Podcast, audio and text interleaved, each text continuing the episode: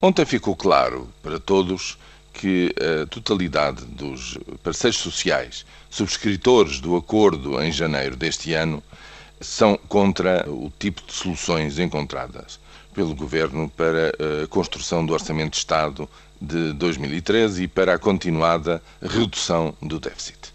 Cada um do seu ponto de vista, quatro confederações patronais e uma sindical, não têm todos exatamente a mesma posição, mas chegam sempre à mesma conclusão mais austeridade, sobretudo esta austeridade sem equidade, que fere o sentimento de equidade ligada a esta reestruturação da taxa social única, é liminarmente rejeitada por todos.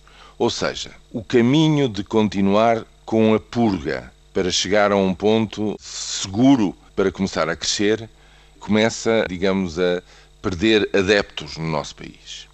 É curioso que, a nível europeu, se pensarmos um bocadinho nisto, verifica-se o quê? Verifica-se que institucionalmente e politicamente as coisas correram excepcionalmente bem neste mês de setembro.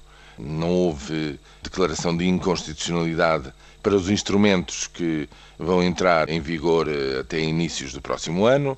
O pacto orçamental mantém-se, a construção do mecanismo europeu de estabilização também. O Banco Central Europeu anuncia um programa de financiamento das dívidas públicas em mercado secundário para quem rigorosamente precisar delas. Portanto, tudo deveria estar a andar pelo melhor. Efetivamente, o euro torna-se cada vez mais caro, está mais forte, as exportações tituladas em euros estão também mais fortes. E como é que vai a economia europeia? A economia europeia está a continuar a afundar-se.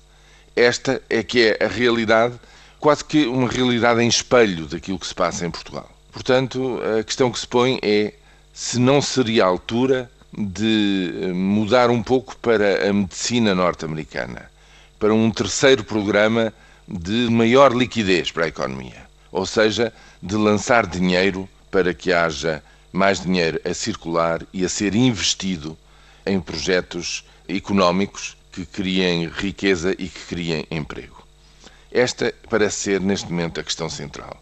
Sem o estímulo à economia, toda a economia europeia se afunda mais e mais.